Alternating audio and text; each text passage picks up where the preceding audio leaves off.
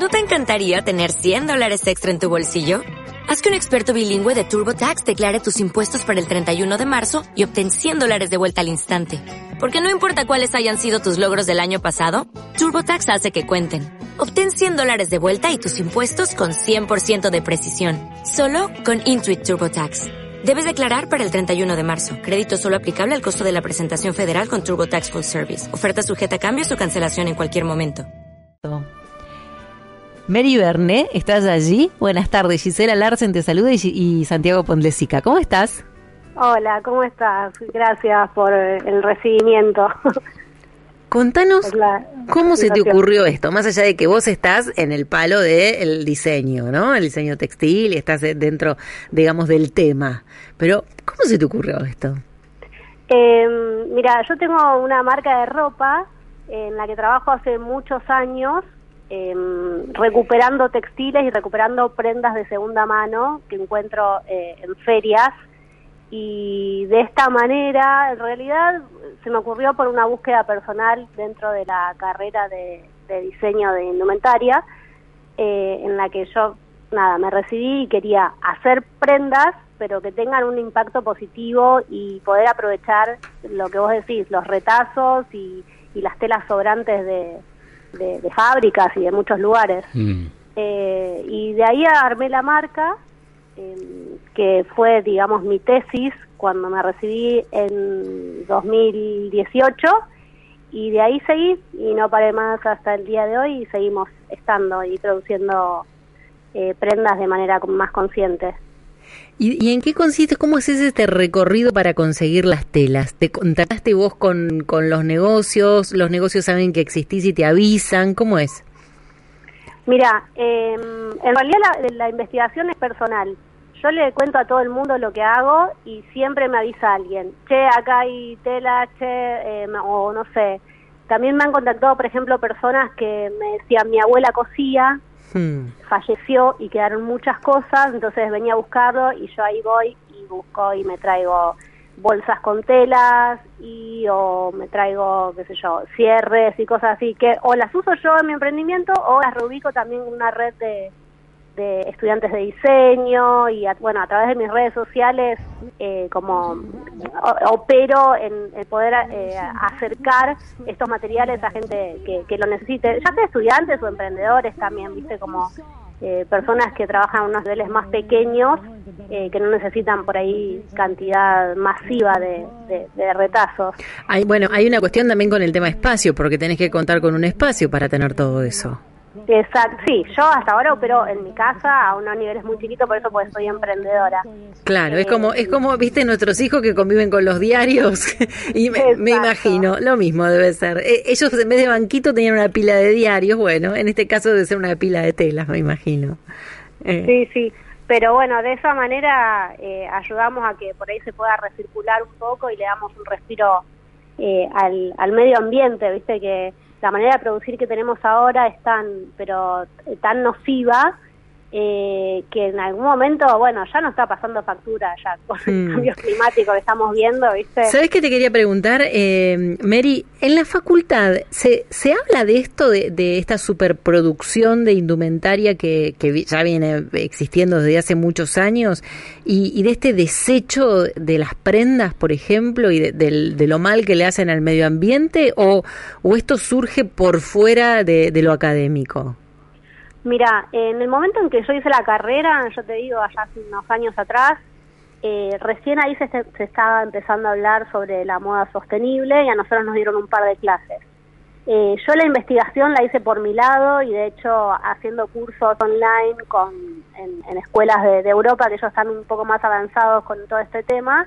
Cuando todavía no se estudiaba casi online en el 2015, eh, me hice un curso y, empecé como a, buscar en internet información porque acá la verdad es que no, no había tanta movida. Hoy en día sí ya eh, hay una conciencia más grande, de hecho en las escuelas de, diseño, sé que sé que en UBA hay una cátedra y en, escuelas de, de diseño de indumentaria está la carrera de diseñador de moda sostenible que antes no estaba y, ya se están abriendo como más las puertas a poder hacer moda y a poder crear prendas y accesorios de esta manera que sea un poco más eh, consciente a nivel medioambiental y a nivel social también, porque no, no, no nos olvidemos que también en la cadena de producción de, de crear prendas siempre está este problema que tenemos de la mano de obra barata, de los talleres clandestinos de costura, que eso es acá en Argentina y en el mundo.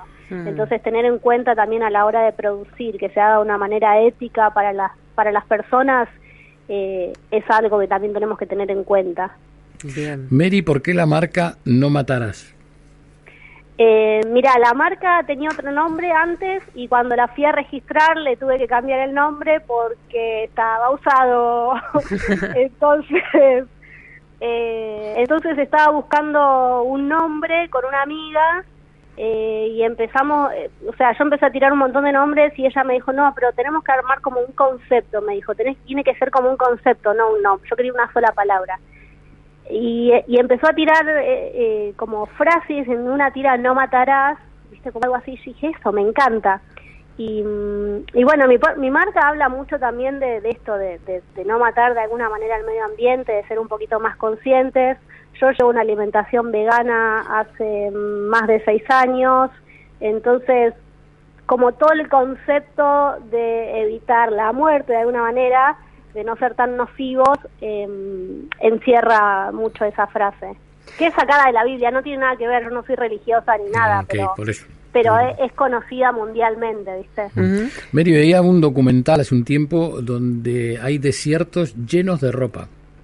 Sí, el desierto de Atacama en Chile es el problema más grande que tenemos a nivel Latinoamérica con el tema de los desechos textiles porque gobiernos de bueno de, del primer mundo tienen estos arreglos con, con el gobierno de Chile para para que la digamos el desecho de la mercadería del fast fashion sea desechado eh, en estos territorios. Y la verdad que es una tristeza enorme. Eh, pero bueno tenemos que seguir visibilizando esa esa problemática para que de alguna manera nosotros como consumidores tomemos conciencia de de no generar esta superproducción y también ser quienes eh, les pedimos a las empresas y, presionamos para que se deje de, producir de esta manera. Eh, creo que hay una pata igual de muchas, tiene que ser empresa, Estado y, y, consumidores, ¿viste? Es como, son siempre tres patas, con una sola no hacemos nada. Pero bueno, nosotros como yo me lo planteo desde como consumidora, siento que tenemos esa responsabilidad, al menos nosotros, para presionar las otras dos patas.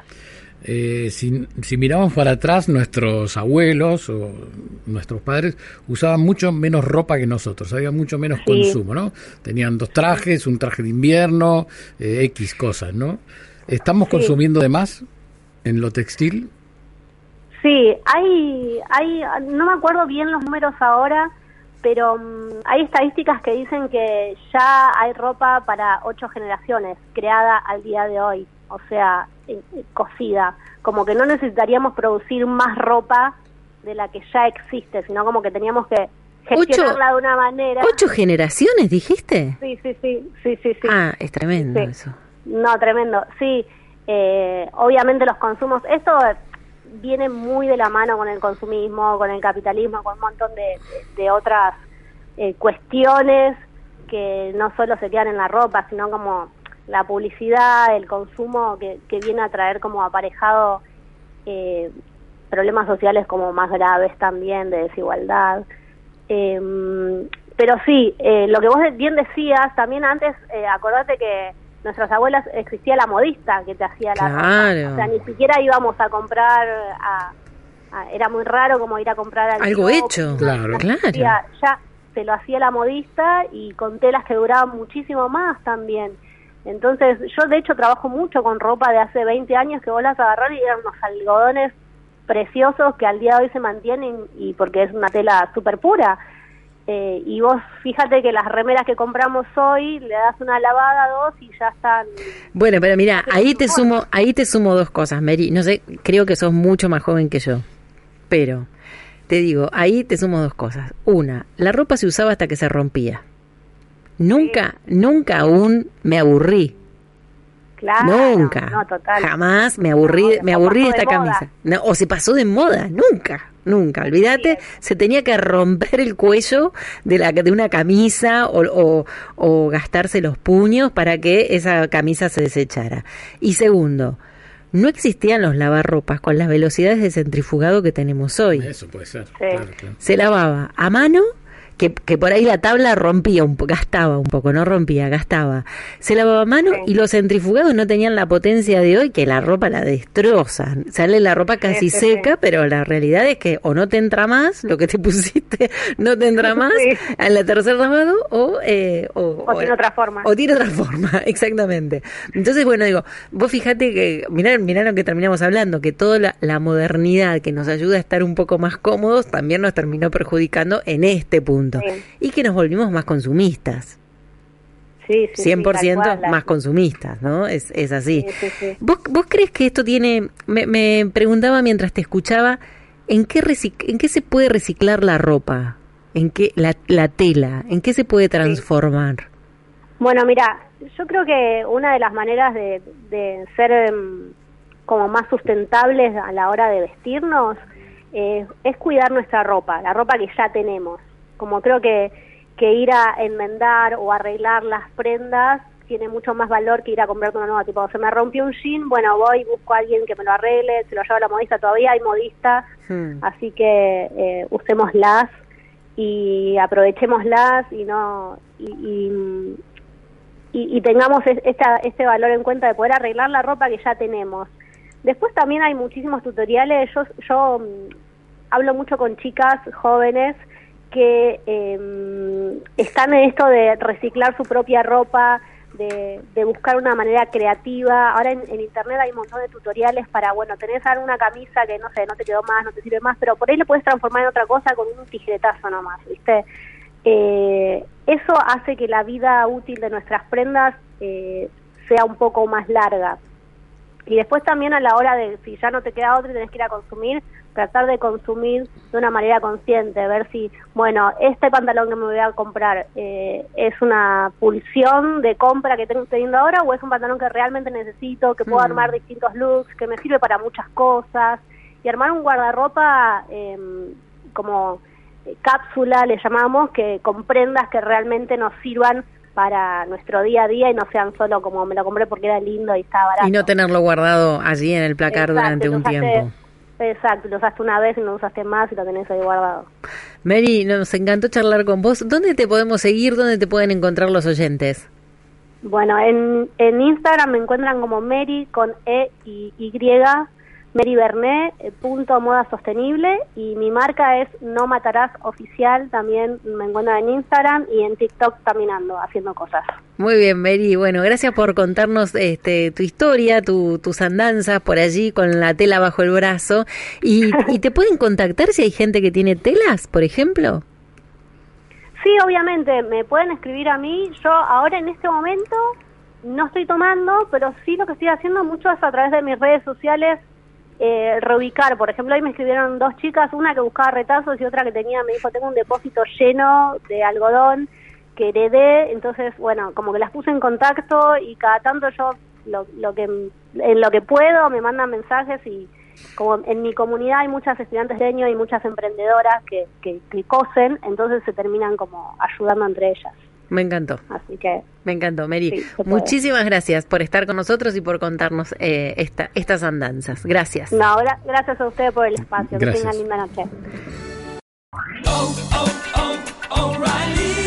¿Necesitas ayuda? En O'Reilly Auto Parts te ayudamos. ¿Necesitas algún consejo? Te aconsejamos. Nuestros profesionales en autopartes están siempre disponibles para ayudarte a encontrar lo que necesites. Excelente servicio al cliente es solo una de las ventajas que ofrece O'Reilly Auto Parts. Los profesionales en autopartes. Oh, oh, oh,